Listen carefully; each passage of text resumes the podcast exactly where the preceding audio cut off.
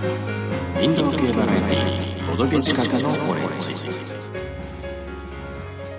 今回の放送は前回のマルチゲームとは何なのかというテーマについての後編になっております。前回をお聞きでない方はまず前編の放送からお聞きください。まあ、まあ、マルチゲームってなると、もう一つあるのは、あの、自分で積み上げたものを相手に壊されるのが嫌、もしくは相手のものを壊すのがなんか心地よくないというか。あだそれで言うと、えっ、と、ドミニオン系のゲームで、えっ、と、ヘイムスクリングラっていう国産のゲームがあるんですけど、あれはまあ、いわゆるドミニオンというか、ワーカープレイスメント的な要領で、えー自分の軍備というか、自分のデッキ、まあ自分の陣地ですね、をどんどん強化していくんですけど、相手に戦争を仕掛けるっていうのはルール上あるんですね。なので、こう、ある程度勝つためには、デッキの内容とか、場合によっては相手を攻撃しなきゃいけないんだけど、そこまでなんかせっかく積み上げてきたものを壊してもいいのだろうかという若干の罪悪感と、こう、コツコツ積み上げてきたものを壊されるのは嫌だなという感覚。はい。多分そこなんだろうね。その拡大再生産系のゲームでさ、自分の農場を増やして、さ、ワーカーを増やして、あの、畑を増やして、一大農家だって言ったところに、火を放ちますとかやられたら困るじゃん。嫌ですね。結構ショックじゃないですか。そう、なんかちょっと置き方とか、配置とかも工夫して、こう、私だけの庭みたいなのを作ってるのを、あの、迫撃砲が直撃しましたとかってあったらさ、ちょちょっとそういうのもあるよねっていう。積み上げてきたものが崩れるのが、あの、なんか嫌だというか。まあそこ突き詰めると、いわゆるそのソロゲーマー志向にはなっちゃうのかなとは思うんだけどね。あーもうそもそもその、他人に干渉されるのが嫌な人いるよね。そう。だからドミニオンとかも自分でデッキを作っていくのすごい好きなんだけど、せっかく完璧にしてるのに、呪いという名の異物を突っ込まれるのがもう許せないみたいな。はいはあそう、自分の中で最前提を考えてやってるのに、なんか他人のしょうもない攻撃で一瞬にして崩れ去った時のショック度みたいな。あ、あるある。すぐるくんがあるあるになってしまった。なんかアストロ農家しか思いつかんかったけど。い。なんでストロ農家なのそこで。懐かしいな、おい。まああれね、畑が襲撃されますから。まあだかネトゲーだとして、アストロ農家でバブーがあの、誰か他の人から投げ込まれている異物だったら、まあ腹立つよね。システムっていう誰かだよ。でも別にそうなんだけどね自然災害としてやってくる分には、全然心が痛まないんだけど、そう、それがちょっと攻撃する、いわゆるマルチなゲームだと起きちゃうよねっていう。でそういう時やっぱどうしても、あのー言葉の防衛線張るよね。いや例え、ばどのようほんな。と、ここの陣地を広げるためには、どうしてもここやると点数が伸びるんですいません、そこちょっと攻撃せざるを得ないみたいな。あ攻撃する側がね、コンボパーツのためには申し訳ないみたいな。いわゆるウォーゲームってまさにマルチでしょ？そうだね。ただ、えっ、と、昔からあるウォーゲーム、あんまり複数人がなかったんだよね。1対1。おで、ここはちょっとキングメーカーの問題になっちゃうんだけど、1対1のゲームって、勝つか負けるかしかないわけですよ。確かに。でですね。なんで3人以上のゲームでマルチゲーム、そしてそれがネガティブな言葉になるかっていうのの一つの、まあ、考えなんだけど、これはあの、ボードゲームのルールすべてに言えることかもしれないのだが、えっ、とですね、2位以下についての説明がない。ああ、っていうと1位にわかります？なったら勝ちですよとか。そうですね、要は点数を一番取った人は勝ちです。っていうのはまあわかる。じゃあ、2位以下は何なのかっていうのが、ルールブックではあんまり定義づけされないわけですよ。まあそうだね。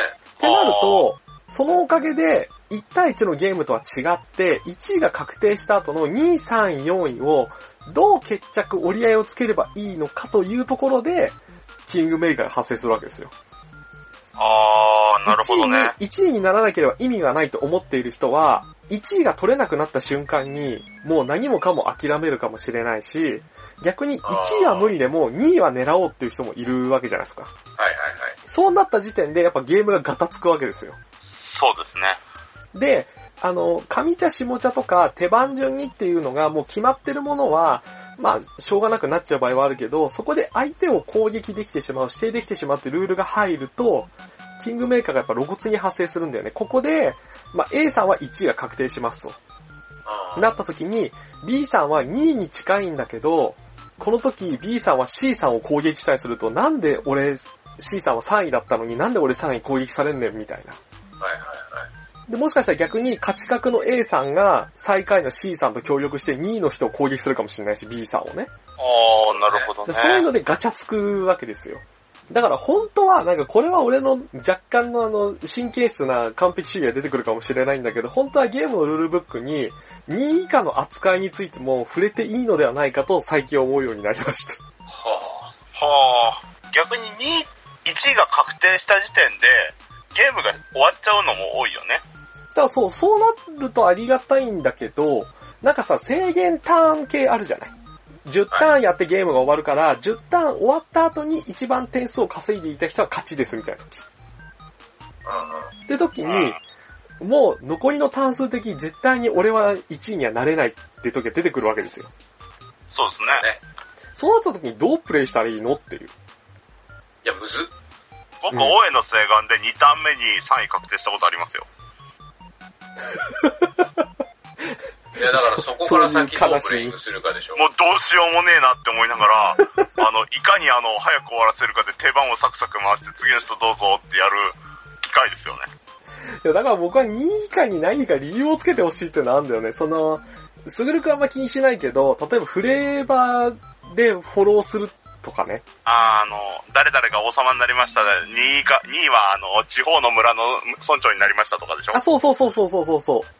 そうなるとなんとなくゲームが終わった時に、いやー、俺どうせ町長止まりだわ、とかこう言えるわけですよ。はい。はい。とか、あの、花火とかにもあるけど、何点以上で、えっ、と、あなたはこれぐらいですよみたいなのたまに書いてあるのもあるよね。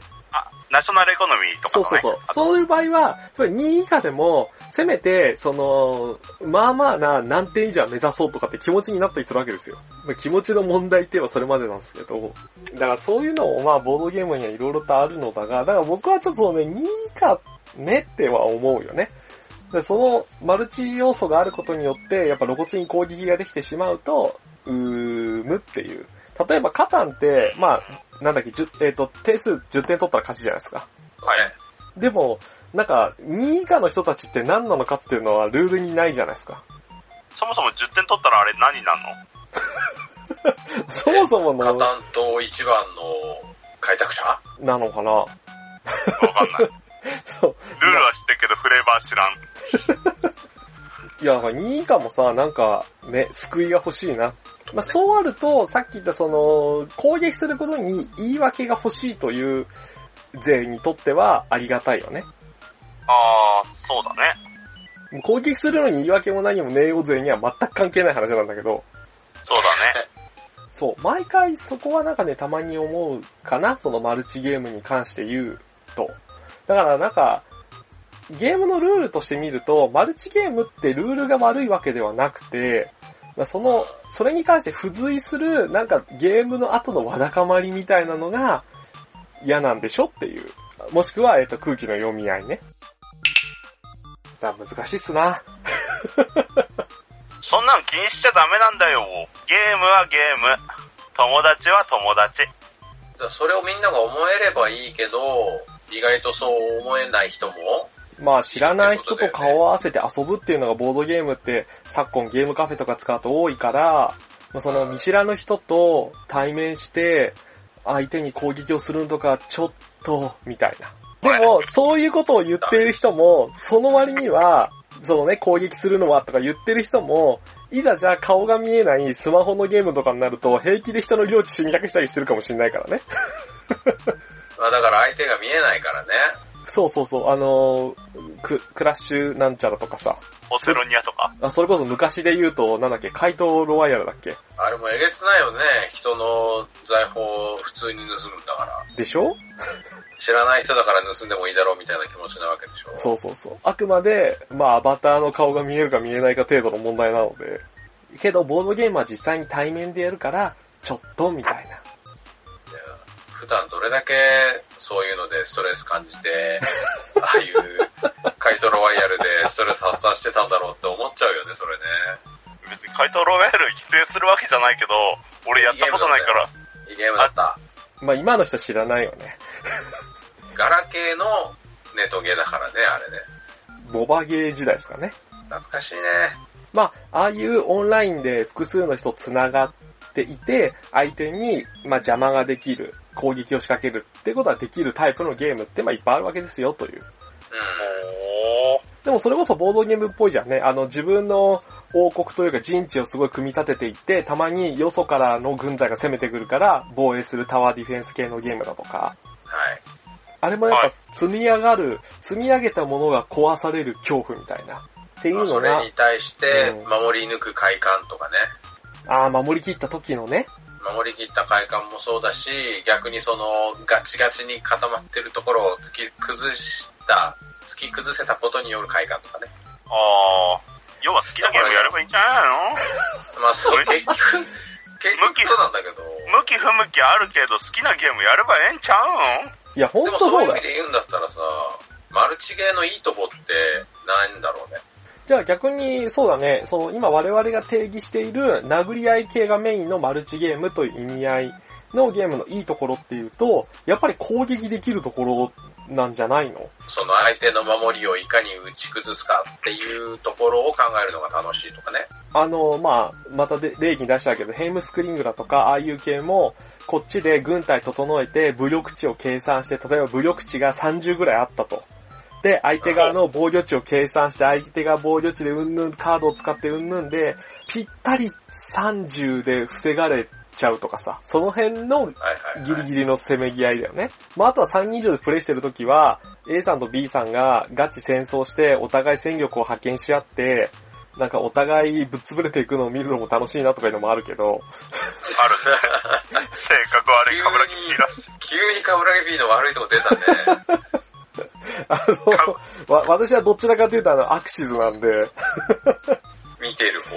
あの、エウゴとティターンズの潰し合いをこう見ているタイプ。戦力が温存しようみたいなね。勢力としてね。ね、そういう楽しさもまああるから、いや、逆に俺はその、なんか、普段はすごいおとなしそうな性格の人とか、あんまり見た目がそんな好戦的ではない方とかが、そのゲームでそういう殴り合い系のゲームやった時に、バシバシ攻撃してくるのとか見ると、面白いけどね。いや、だから、見方が、見カ方がブラギピーのことだからね。あれ？なんかさ、なんかギャギャップ萌えっていうのちょっと言い方もあれなんだけど。いや、なんかさ、例えばさ、おとなしそうな、まあ、女性とゲームしててさ、なんか露骨にさ、あの、カード何取る系のゲームでさ、ガンガン武力上げてくることがびっくりしない？あの、セブンワンダーとかでもそうだ、いいよ、それでもいいけどさ。なんか、あの、もっと、学問とか上げるかと思ったら、めっちゃ赤いカード取って武力がゴリゴリに上がっているみたいなね。きっと闇抱えてんだよ。いや、そういう一面を見れるっていうのは確かに面白い、面白くはあるけどね。うんそれ。ボードゲームの楽しみ方。いや、それも一つの楽しみ方でいいんじゃない？っていう。だって言うて、あの、ネットとか見てるときに CM でやってるのもさ、同じギャップ萌え狙いでしょ？あの、なんか、よくわかんないアイドル崩れみたいな子がさ、あの、よくわかんないけど適当にポチポチしてたら、なんか舞台が攻撃して、やった相手の、相手を倒したぞみたいなのを、なんかとりあえず喜ぶみたいな CM? 具体的。具体的だし、もう、例えば悪いし、でもそういうのを狙った CM でしょ？だってあれ。でもやっぱり海外系のそういうゲームの CM ってあのほら、シュワちゃんとかがさ、はいはいはいはい、やってるはい。ようなゲームって、なんかそういう感じだよね。ムキムキマッチョマンが最初生きってるのが、女の子にボコボコにされるみたいな。具体的。海外系はやっそういうのぱそういうの多い気は確かにするよ。だから、えっ、とね、ボードゲーマーとしては意義がある人もいるかもしれないけど、それやっぱボードゲームを通して、相手の人柄とかがわかるっていうのも面白さの一つではあるわけですよ、と。いやでもその結果さ、マルチに関しては、あの、意外と人殴る人だねってさ、あんまりいい印象ではないわけじゃん。えー、いや、なんかほら、面白いじゃん。あれ、そんな面白くないから、あれ。審議が発生します。あの、明らかに今ね、趣味趣向の問題が出ている。まあそうだね。そしてその趣味趣向はちょっとあまり深掘りしたくないやつだね。深掘りしちゃダメだよ。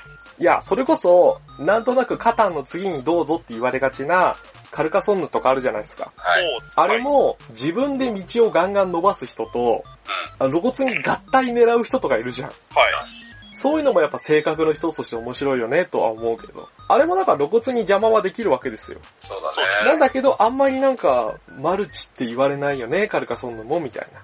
まあ、あれも特定の人を狙おうと思えば狙えるゲームではあるけどね。そうですね。特定の人を狙うゲームか。うん。今パッとあの棚を見てたんですが、俺ねえや。あ、持ってない。パッパッパッと見ていくと、ベネチア2099が一番近いかなっていうぐらいかな。またちょっとマニアックなゲームっていうね。あの、ロボットがね、C3PO みたいなやつでかっこいいっていう。は だから俺あ、は、えー、俺ないかも。あ、本当？あ、でも俺思ったんだけど、犯人を踊るもマルチなのでは？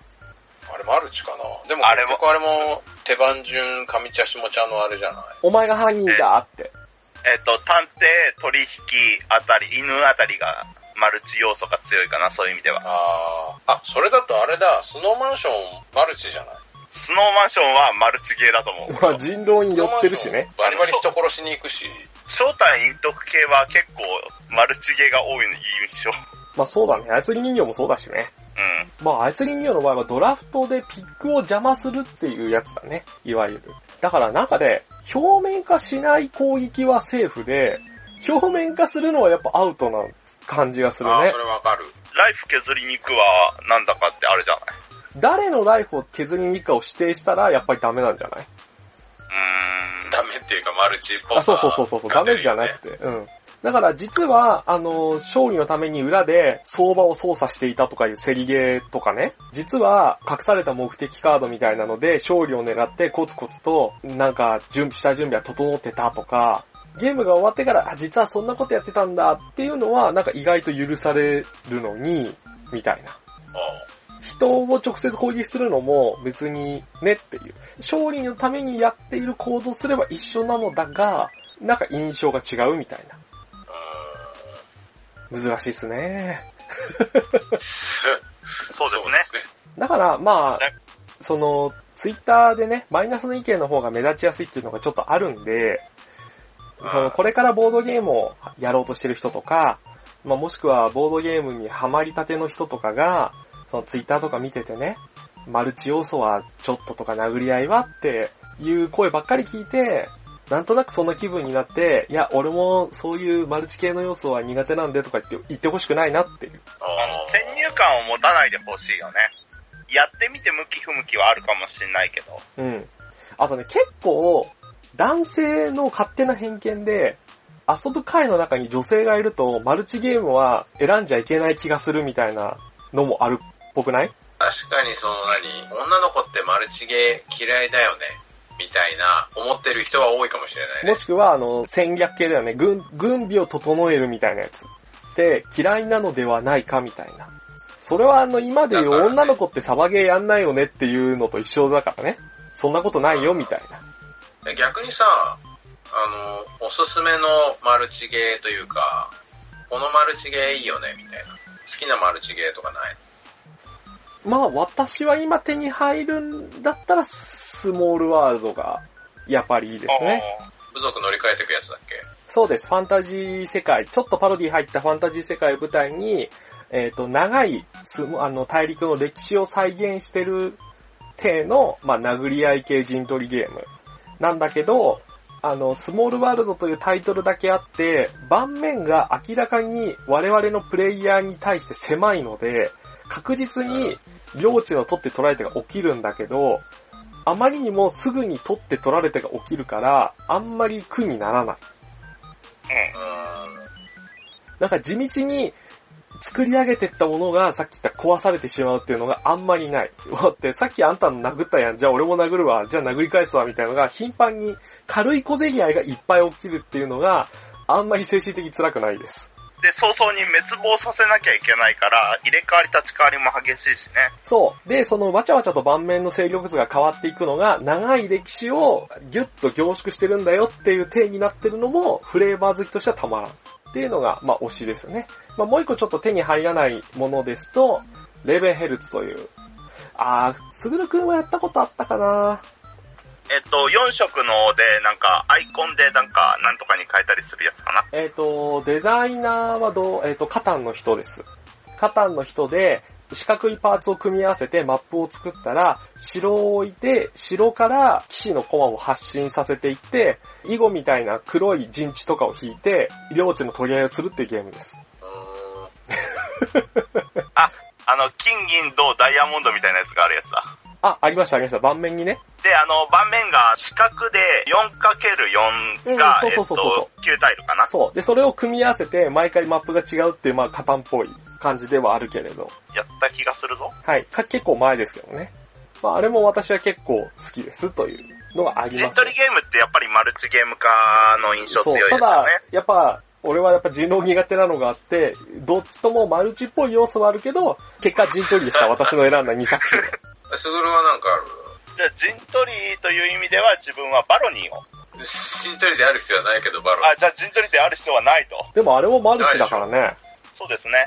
お互いに攻める攻める攻めないよ攻めないよっていう心理的な駆け引きもそうですけど、実際に、いや攻めるわって言って、え、ちょっと早くでみたいな、あの、のもお互いに、そういうのも含めての楽しみ方もありますし、あとはやっぱり盤面がボードゲームらしさという意味では、お互いに工作する感じ。そうだね。いろんな形のコマ並ぶしね。まあそういう意味では面白いかなと思いますけど、まあ陣取りがちょっと多く出てるので、まあ手に入りやすいやつを一つ。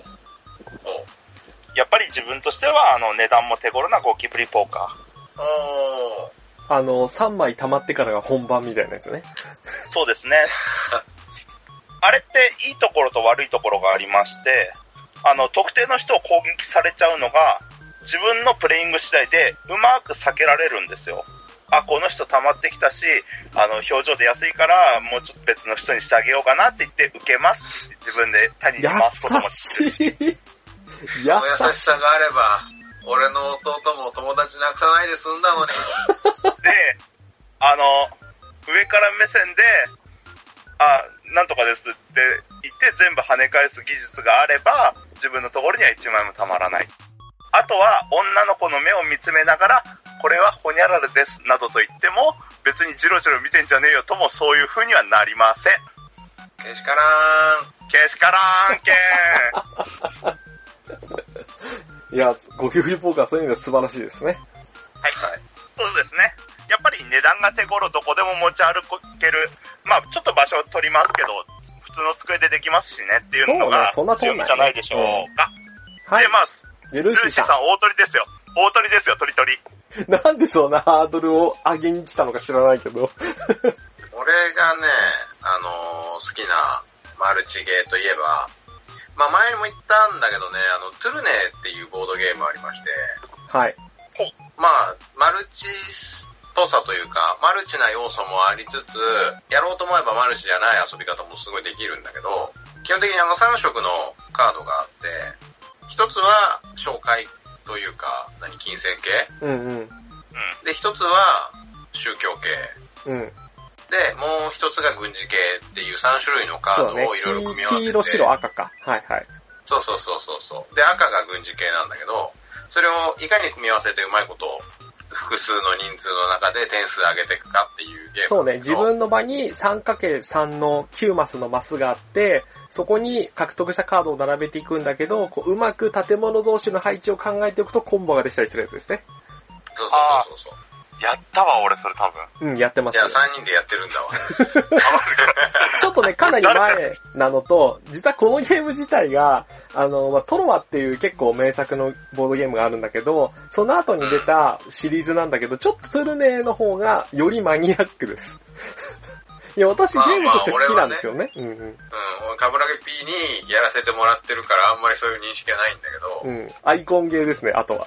あのあ、言語依存が確かなかったタイミングだないもんね。。ほとんどないけど、あの、いろんな効果がアイコンで説明されていいすぎるので、そのアイコンを読み解く努力がまずいるっていう。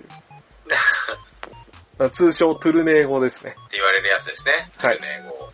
まあ、あのゲーム、すごいマルチ要素もあって、叩こうと思えば他人いくらでも叩けるんだけど、でもあの、あんま叩いてて勝てるかっていうとそういうゲームでもないんだよね。あー、叩けば勝ちというわけではないぐらいがちょうどいいのか。うん。で、かつ、その、お互いの盤面が干渉し合って、人の盤面によって自分が点数も入ったりするよね、あれ。あれそうだね、最後、点数計算の時とかに出るね。でその結果、あの、叩けば勝ちかっていうとそういうわけでもないし、まあ、かといって、その赤い軍事っていうやつを、単に取らないようにってすると、ちょっとまた逆にあの、なんか災害とかいろいろなんかね、イベントが起きてそれに対応できなかったりするから、結局のところ、他人を殴れるけど、殴りゃ勝ちっていうわけでもないけど、ほどほどに殴るっていうのも大事だよっていうバランス感覚がすごいいいね求められるゲームだから、そうですそこはお互いにあんまりギスギスせずに、まあ、できるマルチゲーなのかな。あんまりだから、お互い全力パンチだは選ばれなかったね。まあそうだね。まあ逆にその全力パンチ系で言うんだったら、まあスノーマンションは、まああれは、殴り合いのゲームだけ要はど、全力パンチしても、1回のゲームが短いっていうのが救いだよね。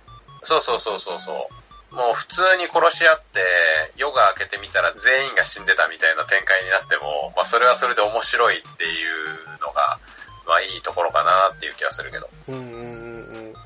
まあ、そんなわけでそれぞれのね、好きな今回の、あの、ネガティブな意味での殴り合い系のマルチゲームとはということをね、掘り下げようとして、まあね難しかったということが分かりましたと。